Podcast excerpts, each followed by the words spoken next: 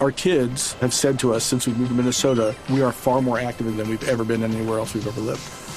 Moving to Minnesota opened up a lot of doors for us. Just this overall sense of community, the values that, you know, Minnesotans have. It's a real accepting, loving community, especially with two young kids. See why CNBC ranks Minnesota number four best state to live and work. A great place to work, an even better place to live.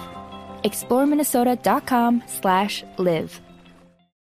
En medio de la muerte de un menor de 14 años que perdió la vida al parecer por negligencia médica de la EPS Caprecom, la Superintendencia de Salud en sus funciones de inspección y vigilancia se comprometió a investigar estos hechos para esclarecer por qué el menor no fue trasladado a un centro de trasplante pulmonar. Cabe recordar que el menor falleció en Popayán porque la EPS Caprecom incumplió un fallo de tutela que obligaba al traslado de atención adecuada del menor, según reveló la Defensoría del Pueblo, que además solicitó que la EPS sea sancionada e investigada por la Fiscalía y la Según reveló la Defensoría, tanto ellos como la familia y la Junta Médica del Hospital San José de Popayán habían solicitado el traslado del menor que requería un trasplante de pulmón urgente.